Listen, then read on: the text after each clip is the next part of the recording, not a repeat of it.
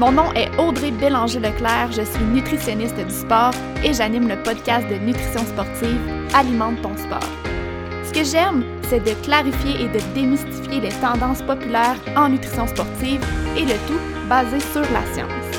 Avec le podcast, mon but est de te donner des trucs concrets pour optimiser ton alimentation et améliorer tes performances dans la simplicité, l'équilibre et surtout le plaisir.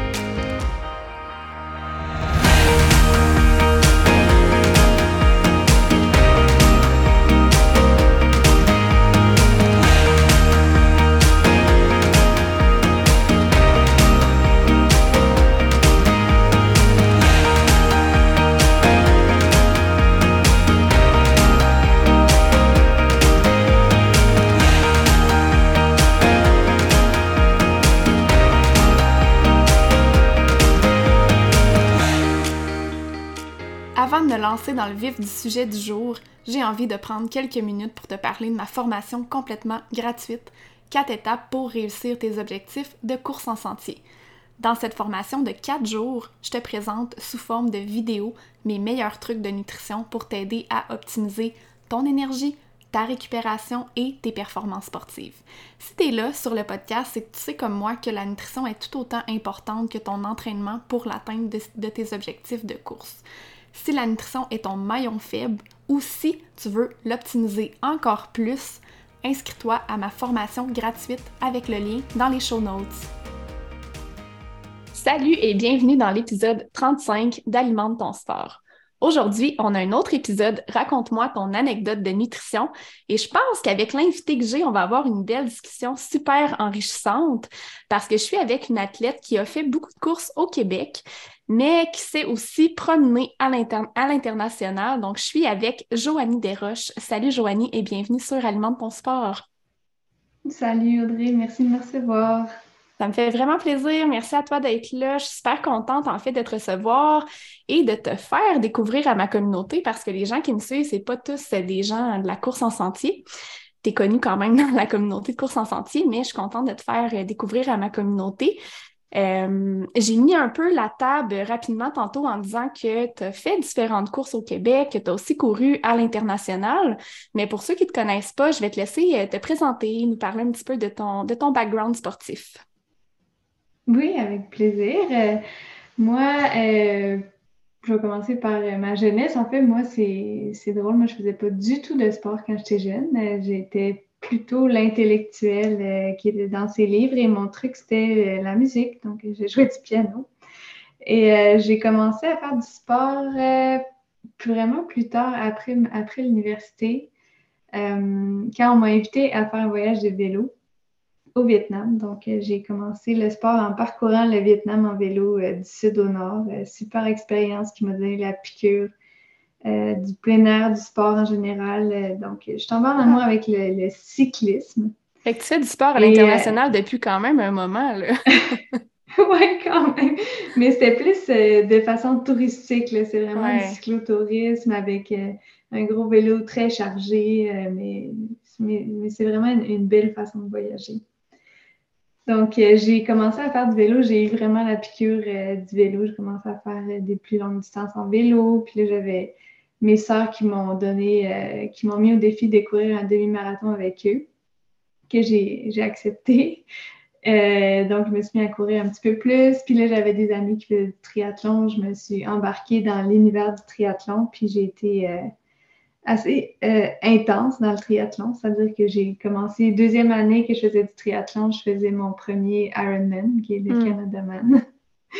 Donc, euh, je me suis lancée dans le triathlon longue distance pour quelques années.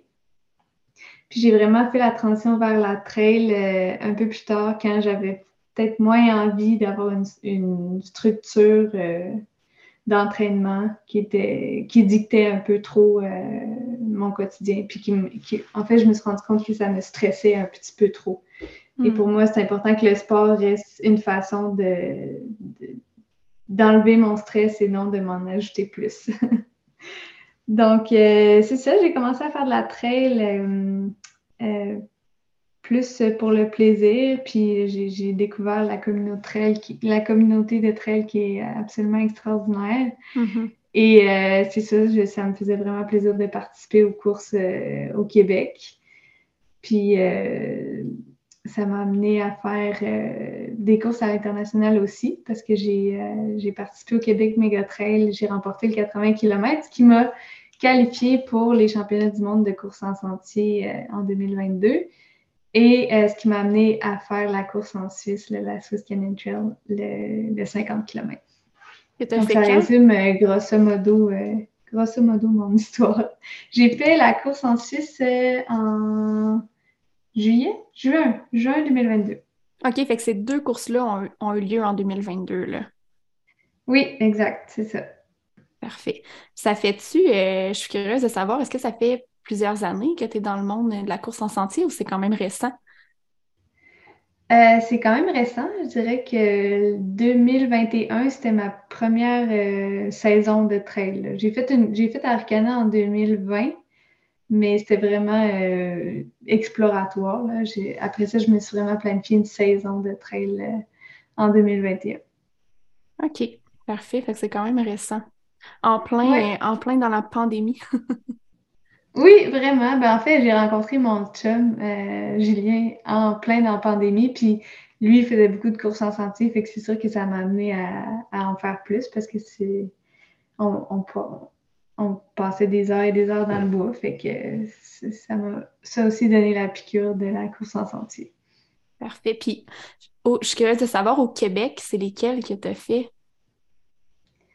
Au Québec, j'ai fait euh, Québec Mega Trail, j'ai fait euh, la Trail du Cap Tourmente, Québec Mega Trail, Bromont Ultra 80.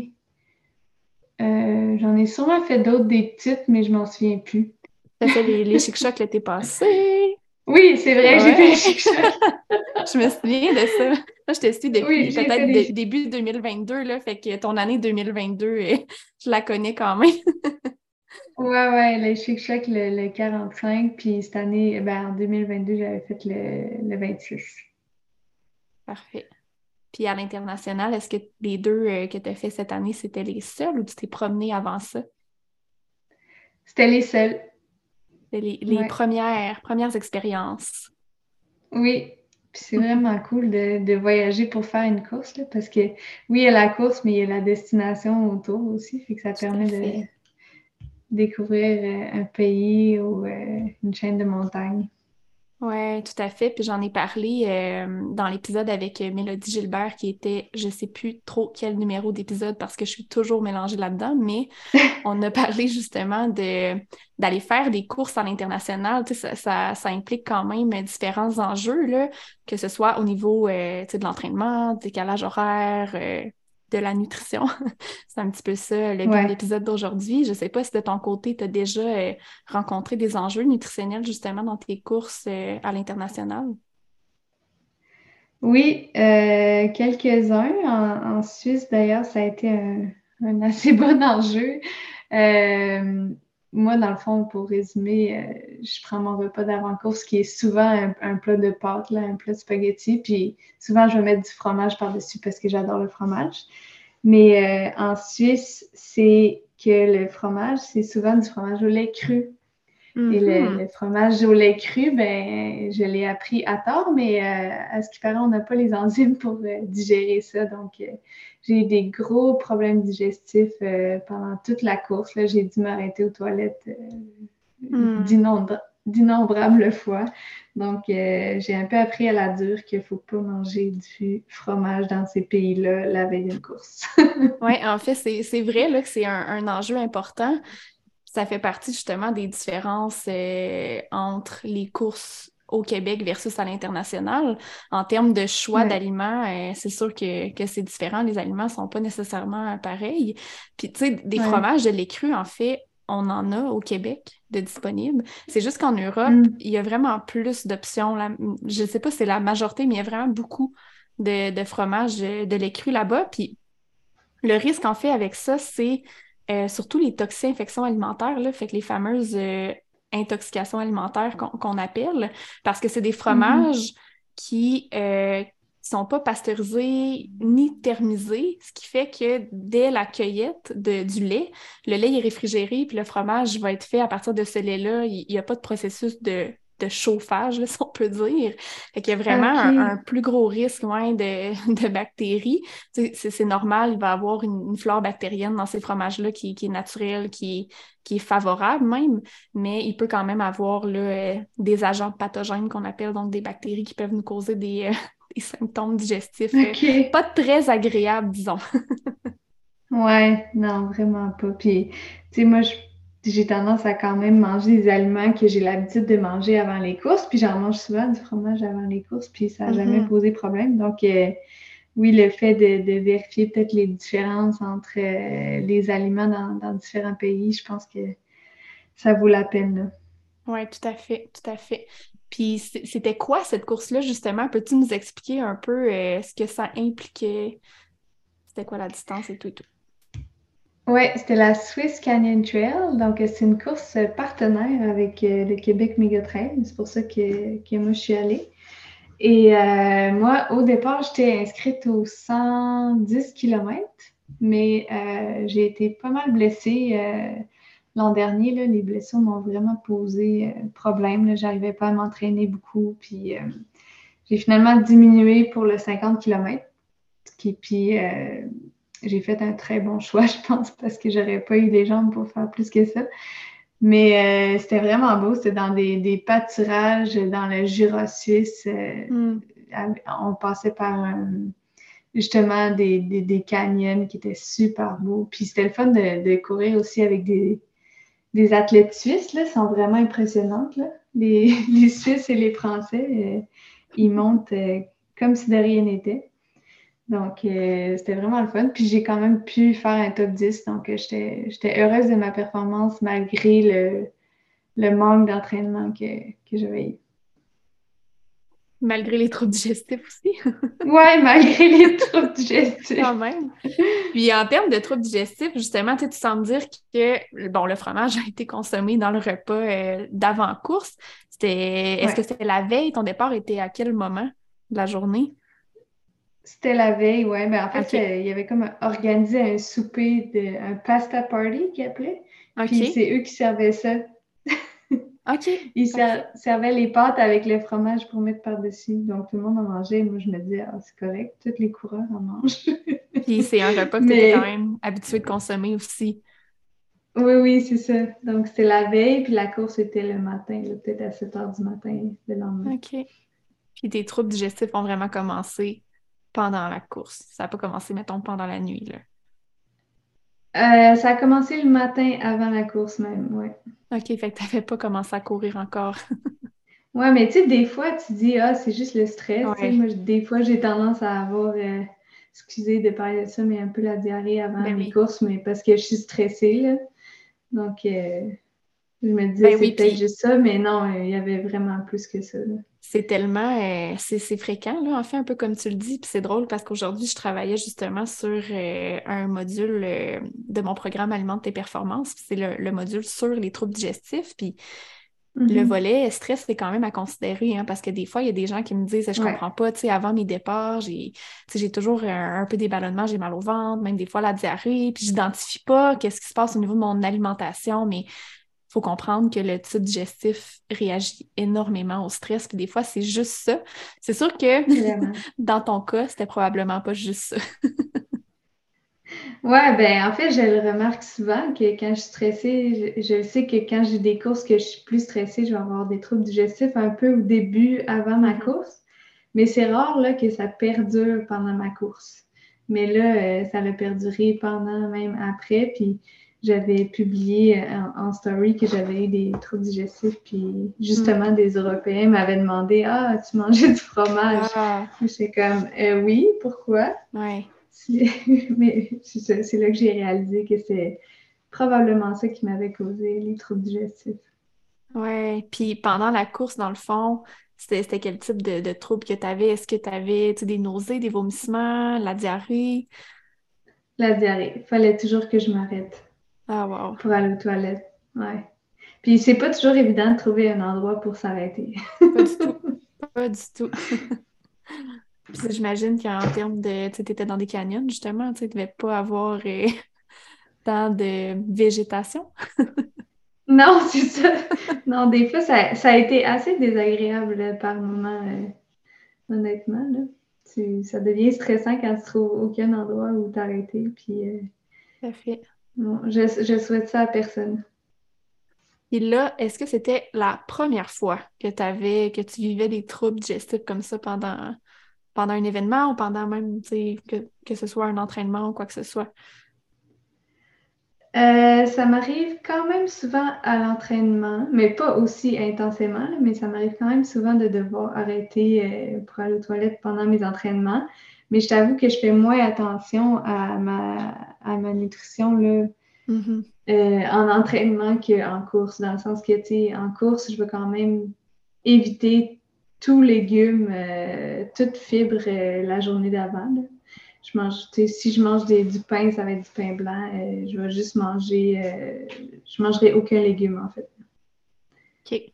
Sauf peut-être des tomates, mais, mais tu sais, comme en entraînement, ben, je me prive pas de ça euh, du tout. Comment tu as fait justement pour développer un peu ta stratégie pré-course comme ça? J'imagine que tu as appris à te connaître, mais est-ce que, est-ce que ça a été de laisser-erreur? Comment tu as trouvé ces trucs-là? Ouais, ça a été euh, quand même de laisser erreur, mais mon ancien coach de triathlon, lui, était nutritionniste aussi. Ah, Et euh, ouais, fait que je m'en avais, j'en avais parlé, puis il m'avait dit, ben avant les courses, assure-toi de, de couper tout, tout, ce qui est fibres euh, et légumes. Puis j'avais essayé ça, puis ça avait vraiment fonctionné. Donc, depuis ce temps-là, c'est la stratégie que j'adopte.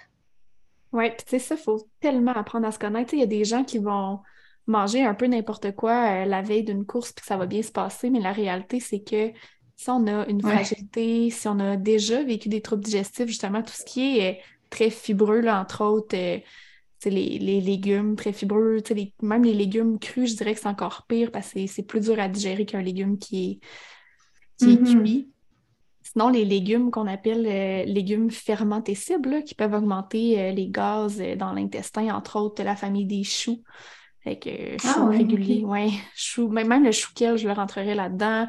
Tout ce qui est oignon, ail, c'est quand même euh, mm. des, aliments fermentescibles qui peuvent augmenter euh, les gaz dans l'intestin et donc causer des, troubles digestifs. il y a même certains clients euh, où je vais aller jusqu'à parler des FODMAP en général. Je ne sais pas si c'est quoi les FODMAP, mais non, en fait, je sais pas. C'est une stratégie qu'on va utiliser avec les gens qui ont le syndrome du côlon irritable. Les mm-hmm. FODMAP, en fait, c'est des, des, glucides à chaîne courte euh, qui arrivent au niveau de l'intestin où est-ce qu'on a notre microbiote intestinal, notre, nos petites bactéries euh, dans l'intestin. Puis ces bactéries-là vont se nourrir de ces glucides-là. Euh, puis, chez certaines personnes, ça peut occasionner, dans le fond, des ballonnements, des, des diarrhées au quotidien. Fait souvent, ça, peut être un syndrome du côlon irritable qui est caché derrière ça. Mais même si on n'a pas de syndrome du côlon irritable, euh, si on a tendance à avoir des troubles digestifs à l'effort physique, ça peut être une bonne idée les jours avant d'éliminer tous les FODMAP euh, de l'alimentation. Et là, euh, c'est quand même c'est quand même un gros exercice parce qu'il y a beaucoup d'aliments qui vont entrer là-dedans. Mais c'est le genre de choses que je vais faire avec des clients en consultation là, qui qu'on ne trouve pas, on n'identifie pas c'est quoi qui cause les symptômes là, pendant, pendant la, pendant la course, oui. Ah, c'est vraiment intéressant. Comment ça s'écrit, ça, FODMAP? F-O-D-M-A-P. Ah ben, je vais aller, je vais aller explorer. C'est vraiment intéressant. Puis je trouve ça important de dire, tu sais, là, je parlais du syndrome du côlon irritable, puis là, on, tombe vraiment dans un autre volet des troubles digestifs, là, parce qu'on n'est plus vraiment dans les troubles digestifs à l'effort physique, mais plus dans les troubles digestifs au quotidien. Mais quand même, tu sais, étape numéro un, si on souffre de troubles digestifs à l'effort, ben, c'est de se demander est-ce que j'en ai au quotidien, en dehors des entraînements? Si la réponse c'est oui, ben là, c'est d'identifier la cause. Puis étape numéro un pour ça, c'est de consulter notre médecin parce qu'on ne peut pas juste dire j'ai le syndrome du côlon irritable. Souvent, les symptômes digestifs, c'est, des symptômes qui sont très généraux et qui peuvent être associés à à plein de choses. ça peut être, oui, un syndrome du côlon irritable, mais est-ce que ça peut cacher, euh, je ne sais pas moi, une maladie inflammatoire de l'intestin? Est-ce que ça pourrait cacher la maladie cœliaque? Pour ça, ça prend vraiment des investigations médicales. Fait qu'une fois qu'on a ces investigations médicales-là, puis qu'on sait qu'il n'y a pas de maladie qui se cache derrière les symptômes, ben là, on peut dire j'ai le syndrome du côlon irritable et faire la stratégie que je disais tantôt, éliminer les FODMAP de l'alimentation pour, euh, pour identifier tout ça une fois qu'on gère nos symptômes au quotidien, ben là, on est capable de mieux identifier ce qui se passe à l'effort physique puis de travailler ça. Mais c'est quand même un gros, euh, un gros processus. Là. Ah oui, vraiment. Hein. Donc, le syndrome du côlon irritable, c'est un peu un diagnostic d'exclusion quand Exactement. C'est exactement ça. Oui. C'est pas, ah. pas une maladie, hein. c'est vraiment, euh, vraiment des symptômes digestifs qui ne sont pas associés à une maladie, mais étant donné que pas mal toutes les maladies euh, intestinales, les symptômes sont similaires. Il faut être sûr qu'il n'y ait pas autre chose qui se cache derrière ça quand, on décide de, mm-hmm. tester l'alimentation sans FODMAP. Mm. Intéressant. Sinon, pour tout ce qui est, euh, on a parlé entre autres de ta, de ta stratégie euh, pré-course, si on peut dire. Tu disais que tu avais fait beaucoup d'essais-erreurs pour trouver un petit peu ce qui fonctionne pour toi. Euh, stratégie pendant la course. J'ai envie de t'entendre aussi par rapport à ça. Oui, ben là, ça va vraiment dépendre de la distance de la course. Pour des courses, ben en fait, je connais vraiment bien, j'ai vraiment fait beaucoup de tests justement, donc je connais vraiment bien qu'est-ce qui, qui passe bien, qu'est-ce qui passe moins bien. Donc, euh, si la course est relativement courte, euh, c'est-à-dire, je veux dire en bas de 3-4 heures. je sais que c'est relatif, là, mais pour moi, c'est dans le cours. Donc, euh, à ce moment-là, je vais prendre euh, pratiquement uniquement des glucides. Mm-hmm. Donc, euh, je, vais, prendre, je sais ce que j'aime, le sirop d'érable, les petites pâtes de fruits, des fois des gaufres mais le, le, plus solide, quand c'est un effort un peu plus intense, j'ai vraiment de la misère à, Mm-hmm. Surtout le mâcher puis l'avaler, en fait, c'est ça qui est le plus difficile. Fait que j'essaie d'aller soit avec du liquide ou avec du semi, euh, semi-solide. Oui. Sinon, euh, pour des courses plus longues, je m'assure vraiment d'avoir euh, un petit peu plus de protéines. Donc, c'est sûr que moi, je, suis un peu vendue avec les produits NAC parce qu'ils ont un ratio 4 pour 1, donc 4 glucides pour 1 de protéines. Mm-hmm. Donc, je vais vraiment y aller nutrition liquide, c'est-à-dire de la poudre euh, ultra énergie qui contient des glucides et des protéines. Oui.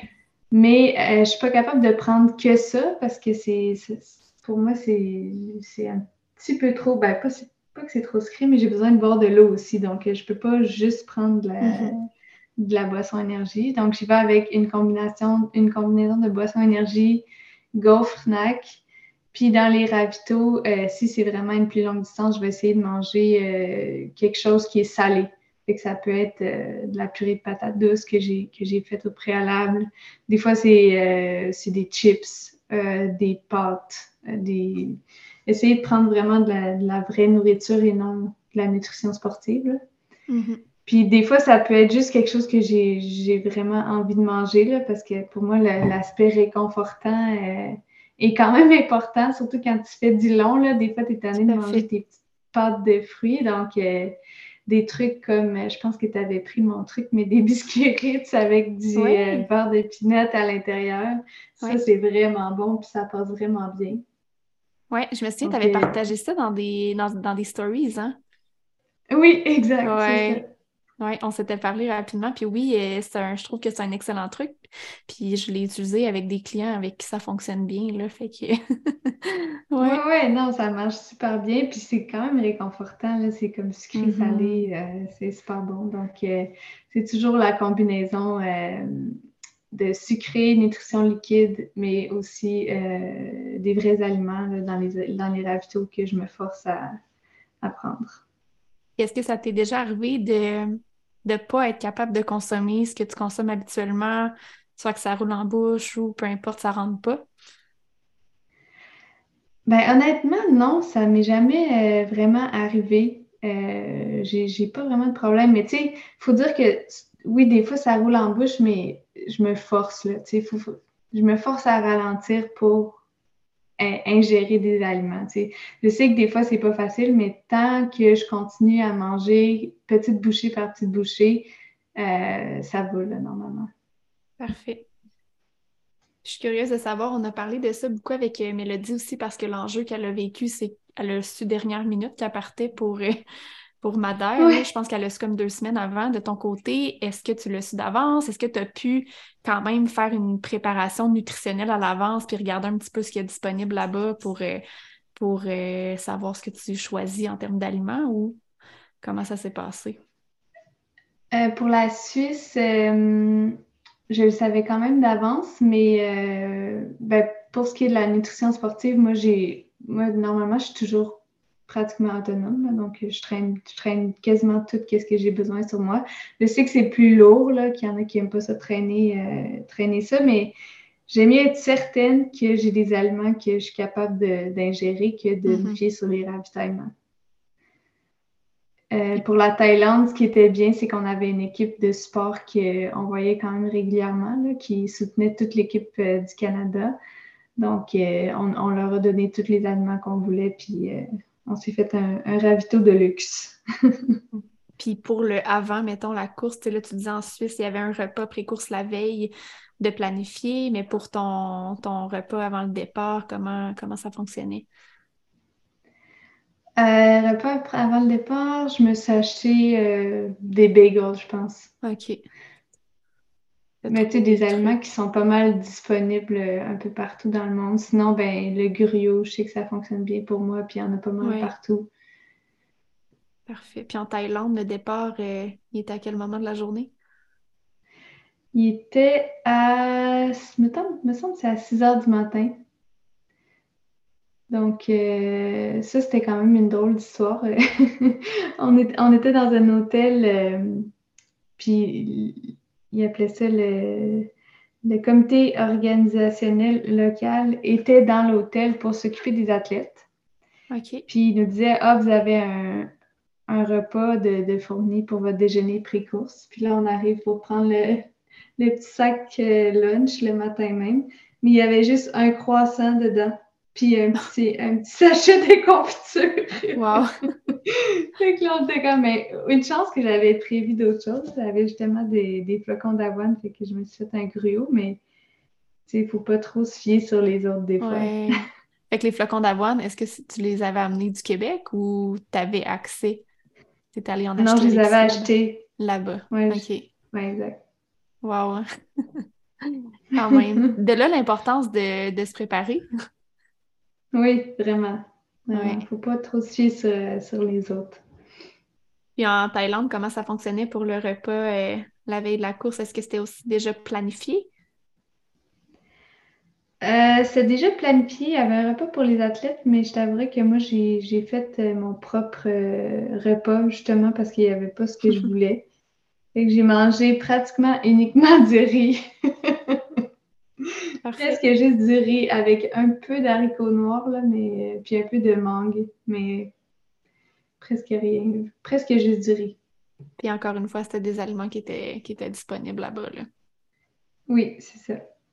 Est-ce que tu as trouvé que c'était quand même un, défi euh, de te préparer au niveau nutritionnel pour ces courses-là? Ou étant donné que tu te connais bien, euh, tu n'as pas trouvé ça différent nécessairement de système course au Québec? Euh, je me connais bien, donc euh, non, c'était pas vraiment différent. Ben, en Thaïlande, il y avait l'aspect chaleur, donc euh, c'était vraiment, il faisait extrêmement chaud, c'était 40 degrés avec, avec humidex. Mm. Donc ça, je n'étais pas certaine à quel point ça allait bien fonctionner, l'alimentation, mais j'ai fait quelques tests, on était là quand même cinq jours avant. Donc, j'ai fait quelques tests à l'effort, mais tu sais, tu sais jamais comment ça va se passer le jour de la course. Finalement, ça a bien été, mais je te dirais que la nutrition liquide, euh, ça m'a vraiment, vraiment aidé. Là. Parce que, tu sais, des fois, quand il fait plus chaud, c'est plus difficile de, d'ingérer des aliments solides. Tout à fait. Donc, euh, j'ai, je me suis retrouvée à prendre plus de nutrition liquide que je prends d'habitude. Tu as bien réussi à combler, à combler tes besoins de cette façon-là. Oui, vraiment. En termes d'hydratation, est-ce que tu as tu as changé un petit peu ta stratégie étant donné qu'il faisait plus chaud? Ouais, ben en fait, moi j'y vais toujours un peu à peu près. Là. on avait fait un, test avec toi, Audrey, de, de, sudation, je pense qu'on appelle. Oui, oui. Fait qu'on on avait déterminé que c'est peut-être un peu moins de 500 ml à l'heure, mais là, c'est sûr que j'ai bu beaucoup plus que 500 ml. bu plus, hein? Ouais. ah oui, c'est sûr, c'est des conditions quand même euh, qui sont complètement différentes de ce qu'on peut rencontrer euh, ici. Oui, vraiment, vraiment. C'était en octobre, cette course-là? Octobre-novembre? Oui, fin octobre. Fin octobre. Fait que, en plus, on n'est plus habitué euh, aux chaleurs du Québec à ce moment-là de l'année. Là. Non, non, vraiment pas. J'avais fait un peu de séances de sauna pour, euh, pour me préparer, essayer de me préparer du mieux que je pouvais, mais c'est pas. Euh, on n'est vraiment pas habitué, non. J'ai des clients qui font aussi des séances de yoga chaud pour se préparer quand il y a des courses à l'international où la température est complètement différente. Là. Mm. Oui, ça marche aussi. Mm. Sinon, dans, le passé, est-ce que tu as déjà fait des tests de nutrition qui n'ont pas fonctionné justement, puis que tu t'es dit ça, c'est pas pour moi? oui, plein de fois. Euh, c'est drôle parce que mon chum puis ma famille rient toujours de moi parce que quand j'ai des grosses courses, notamment quand je faisais le Canada je préparais tellement de, bouffe avant la course, ça en, était ridicule. j'ai fait, euh, à un moment donné, j'ai beaucoup essayé les, rice cakes. Oui. Euh, je sais pas si sais de quoi que je parle, mais c'est des, genres de, boules de riz ou mm. des genres de sandwich au riz avec euh, plein d'affaires. Ça peut être sucré, salé, quoi que ce soit. Ça, j'ai eu ça n'a pas très bien marché. Euh, j'avais beaucoup de la misère à, le manger. Sur le vélo, c'était correct, mais course à pied, j'avais, de la misère. Souvent, euh, les stratégies vélo versus course, c'est complètement différent. oui, vraiment. Sinon, euh, il y a toujours la, bonne vieille sandwich bord de peanut Nutella. Ça, ça marche. Ça, c'est bon, c'est réconfortant. Mais j'ai essayé tout plein de trucs. J'ai essayé des, des genres de petits cakes euh, salés aux œufs. Oui. Ça, ça, peut quand même bien marcher aussi. Des, des petites bouchées euh, style omelette avec peut-être des bouts de pain dedans, des champignons, euh, de l'huile d'olive. Ça peut être bon pour, pour des distances plus longues là, où tu t'arrêtes vraiment pour ingérer de la vraie nourriture. Mm-hmm. Mais oui, je m'amuse un peu. Euh, je m'amuse un peu à essayer des, recettes euh, à chaque course. fait que de mémoire, là, ce que tu te souviens qui avait vraiment pas fonctionné, c'était surtout euh, les rice cakes. Ouais. C'était-tu en termes de texture? Tu te souviens-tu? Est-ce que c'était difficile à. C'était la texture. Oui, hein, c'est quand même collant. oui. Mais il y en a qui adorent ça, mais moi, j'étais incapable. Un, peu comme les gnocchis. Il y a des gens qui aiment ça, mais c'est collant. c'est pas tout le monde euh, qui est en mesure de, consommer ça. c'est sûr que ça dépend toujours aussi de euh, la vitesse à laquelle on court. Ça a quand même un impact. Hein, l'intensité, là, ça peut faire toute la différence sur ce qu'on est capable de consommer. un peu comme tu le disais tantôt, si tu es dans du 3-4 heures et moins, c'est sûr que l'intensité n'est pas la même. Puis à ce moment-là, tu te diriges nécessairement vers tout ce qui est plus liquide, semi-solide. Ouais. Mais il y a des gens qui vont faire des, des 3-4 heures, puis peut-être que l'intensité est un peu moins élevée, puis que c'est possible de manger des aliments solides aussi à ce moment-là. oui, exactement. Sinon, ben, la purée de patates douces, ça, fonctionne très bien. Je suis curieuse de savoir comment, comment tu l'as fait. Est-ce qu'il y a des ingrédients secrets que tu mets dedans ou pas nécessairement? C'est drôle parce que j'avais, j'avais demandé la recette à Mathieu Blanchard de sa fameuse purée de patates douces. Ouais. mais euh, je pense qu'il, mettait un peu de curcuma, mais avec parcimonie, hein, parce que ça goûte pas si bon que ça, le curcuma. Fait que euh, du bouillon de légumes pour que ça soit euh, savoureux, salé. un peu de cannelle, ça fait que le goût est quand même assez bon. OK. Sinon, euh, ça dépend. Souvent, je vais, je, vais la préparer, je vais goûter, puis je vais y aller au goût. Là. Je, vais, je vais ajouter euh, des ingrédients au goût. L'important pour moi, c'est vraiment que ça goûte bon puis que la texture soit bonne. Parfait. Puis j'imagine que tu l'utilises vraiment quand tu as accès à soit un job bags ou des ravitaux, tu peux, euh, peux ouais, Exact. C'est pas le genre de truc que tu vas utiliser justement pour des courses plus courtes, comme tu dis, de 3-4 heures. non, c'est ça. Mais sinon, une autre idée euh, que ma, ma soeur m'avait préparé, un risotto. Oui, oui, je me souviens de parler de ça. Oui, un risotto aux champignons avec un peu de protéines végétales texturées. Oui, OK. Fait que ça il y a un peu de protéines, puis ça, ça avait vraiment bien marché quand j'en avais, quand j'avais essayé ça. Tu l'as testé à quelle course finalement? C'était pas une course, je l'ai testé en entraînement. En fait, c'était pour l'UTHC, mais finalement, euh, j'ai pas fait l'UTHC, donc euh, j'ai pas eu la chance de le, de le tester. Mais dans le fond, quand je teste des choses à l'entraînement, ben, je vais au Mont-Saint-Anne, puis euh, j'ai ma voiture dans le stationnement, puis je vais faire, mettons, une montée, une descente, puis là, je vais, je vais m'arrêter manger, faire tout de suite une montée, une descente pour voir comment ça a passé. Fait que tu te fais un, un maison. Oui, exact. Parfait. Puis est-ce que tu vas pouvoir le tester cette année, le risotto champignon, dans des courses? Ben, je, sais pas, c'est une bonne question. Le problème, c'est toujours d'avoir un support crew ben, ou autre chose parce qu'il faut que ça soit chaud hein, ben pour que ça soit bon. Euh, sinon, euh, c'est du risotto froid, c'est pas, pas très attrayant. Puis à Madère, j'ai pas de support crew, donc euh, je pense pas. Mais possiblement dans une autre course, là, si euh, je décide de refaire le, réessayer le 125 Aricana. étant donné que tu as nommé Madère, parce qu'on s'en est parlé avant l'enregistrement, mais les gens ne sont pas au courant. Ah oui, c'est vrai. Euh, c'est quoi qui t'attend prochainement? As-tu des défis? oui, euh, fin avril, je vais faire une course à Madère qui s'appelle le Madeira Island Ultra Trail. Puis ça se trouve à être un, parcours épique qui traverse l'île de Madère au Portugal. C'est un parcours de 115 km avec 7000 mètres de dénivelé.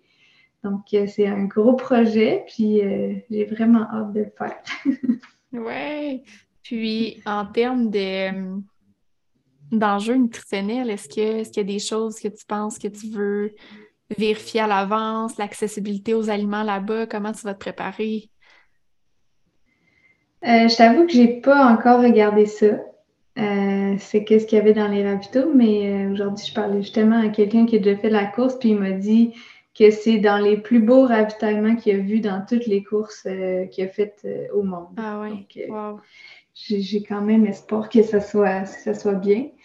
Donc, même si j'ai pas de support crew, donc je peux pas avoir accès à mon risotto, ma purée de patates douces, ben peut-être qu'il va y avoir des aliments dans les ravitaillements qui mm-hmm. vont me satisfaire. Là. Puis, tu sais-tu combien de, de ravitaux? Oui, il y en a, je pense, huit au total. Parfait. Il y en a quand même beaucoup, mais euh, tu sais, ça va être long, là, juste pour vous donner mm-hmm. une idée. Euh, Courtney de Walter, elle l'a fait euh, en 16h30, là, fait que moi, je vais plus entre 21 et 24, 24 heures. C'est surtout quand même hein, un 7000, tu m'as dit 7000 mètres de dénivelé? Oui, 7000. c'est ça, c'est quand même beaucoup. Ouais, mais surtout que c'est des, des montées ultra à pic, puis des descentes ultra à pic, tu sais, le genre de descente que tu peux pas aller tellement vite, justement, parce que c'est trop à pic, là. Ouais. Fait que j'ai bien hâte de, voir ça. Ça a l'air magnifique comme île. Oui, ben on a pu suivre des athlètes qui sont allés cette année, justement, puis effectivement, ça semble vraiment de toute beauté. Mm-hmm. Ben oui, c'est d'ailleurs euh, Mélodie Gilbert, quand j'ai mm-hmm. regardé ses photos, j'ai dit il faut que j'aille là, il faut que j'aille là. Ah, pour vrai, c'est elle qui t'a donné, ouais. qui t'a donné le goût. oui, quand même. Puis sinon, euh, premier objectif 2023, mais est-ce qu'il y a autre chose qui t'attend euh, par la suite? Oui, c'est sûr que j'ai quand je fais des plus longues, ben quand je fais, vu que je fais des plus longues distances, je m'en mets moins au calendrier. Mm-hmm. Euh, donc, euh, je suis inscrite aussi au Squamish 50-50. Je ne sais pas si tu sais c'est quoi. Non, je ne sais pas. C'est une course à Squamish. Euh, il y a un 80 km et un 50 km, donc 50 miles, 50, 50 km. Puis il y a le combo des deux, donc tu fais le 80 le samedi, puis après ça, tu fais le 50 le dimanche. ça va être ça, va être ça, ça va être drôle en nous. Ça va être un bon défi quand même. puis possiblement Arcana 125, mais là, c'est ça, c'est si, si j'ai bien récupéré et que mon corps va bien. OK. Fait que t'as comme trois, trois possibles courses au calendrier là, pour 2023. Oui. Exact. Puis si on veut suivre tes aventures 2023, où est-ce qu'on peut te suivre? Euh, sur Instagram, je mets à peu près tout sur Instagram. Donc, euh, Joanie Desroches. Joanie avec deux N. Merveilleux. Puis j'invite vraiment euh, les auditeurs, en fait, à aller te suivre parce que, tu justement, je pense que tu as rencontré des enjeux en termes de blessures dans la dernière année, puis tu partages vraiment, ben, en fait, tu es authentique, premièrement, c'est quelque chose qui est super super positif, puis que j'aime de toi. Puis je me souviens plus, à un moment donné, tu avais fait un post justement, puis tu parlais du fait que des fois, c'est important de ralentir pour mieux repartir. Fait que je trouve ça le fun de te suivre euh, pour les messages que tu partages qui sont super, euh, super forts. Merci, c'est vraiment, vraiment apprécié que tu me dises ça parce que c'est vraiment important pour moi de partager le, beau et le moins beau parce que mm-hmm. sinon, ça donne l'impression que ça donne la mauvaise impression que la vie de tout le monde est super belle parce que, en fait, c'est vraiment plus facile de partager quand ça va bien que quand ça va moins bien. Hein. Émotionnellement, c'est plus facile, mais euh, par respect et par empathie pour les autres qui vivent des choses difficiles aussi, je pense que c'est vraiment important d'en parler quand ça va moins bien aussi. Oui, puis tu le fais super bien. Merci, c'est gentil. Euh, mais merci, Joanie, pour ton passage sur le podcast, pour ton partage. C'était super, super intéressant. J'invite encore une fois les gens euh, à aller te suivre, à aller suivre tes aventures 2023. Moi, j'ai hâte de, de, voir ça. Je suis super contente de, de te suivre l'année passée. Fait que j'ai hâte de voir ce que 2023 te réserve. Ben, merci à toi, c'est vraiment gentil. Euh, sinon, ben, je vous souhaite euh, un beau restant de journée, une belle soirée et on se dit à la prochaine. J'espère vraiment que tu as apprécié l'épisode d'aujourd'hui. Si tu entends ce que je suis en train de te dire, c'est que tu as écouté l'épisode jusqu'à la fin et ça, ça veut probablement dire que tu l'as aimé. Je t'invite donc à me laisser un commentaire sur Apple Podcast. C'est assez simple, il suffit de te rendre sur Balado de t'abonner au podcast Alimente ton sport et ensuite tu descends jusqu'en bas dans la section commentaires et avis. Je t'invite à cliquer sur 5 étoiles et surtout laisse-moi un commentaire. Dis-moi qu'est-ce que tu as appris de nouveau avec le podcast et dis-moi pourquoi tu écoutes Alimente ton sport. C'est la meilleure façon de me supporter dans le podcast et de m'encourager à venir vous jaser le plus souvent possible ici. C'est surtout la meilleure façon de me donner une bonne visibilité. Sur ce, un énorme merci d'être là et on se dit à la prochaine!